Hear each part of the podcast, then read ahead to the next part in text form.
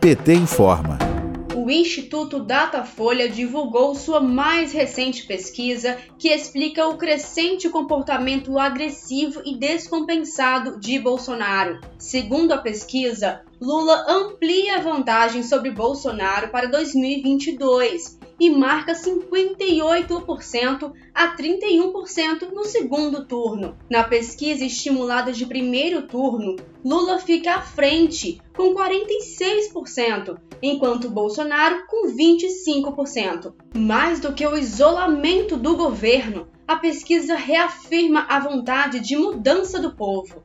Para a presidenta nacional do PT, deputada Gleisi Hoffmann, o mais importante nesta pesquisa é que mostra a esperança crescente do povo em tirar nosso país da crise. Nosso povo não suporta mais este governo. Ela ainda acrescentou, abre aspas, mostra que o povo conhece a história e sabe quem sempre esteve ao seu lado.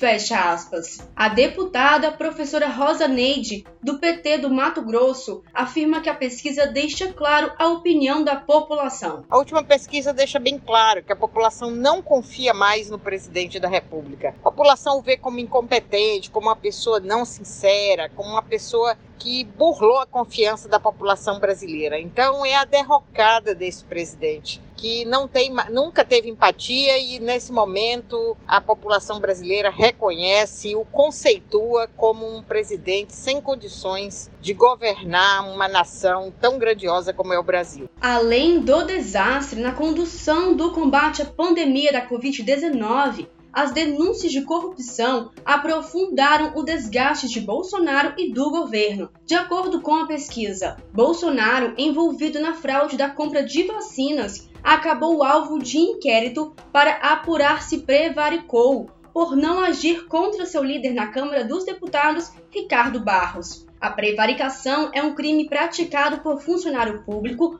contra a administração pública. O líder do PT na Câmara, deputado Elvino Bongás, do PT do Rio Grande do Sul, também se pronunciou. Vamos ouvir. Então, o tema da queda da popularidade, a ação identificada do genocídio e da corrupção desse governo, ao mesmo tempo a pressão popular que já está importante pelas manifestações realizadas no dia 29 do mês passado, dia 19 e agora no último dia 3, por parte da sociedade brasileira dizendo fora Bolsonaro, são fundamentais.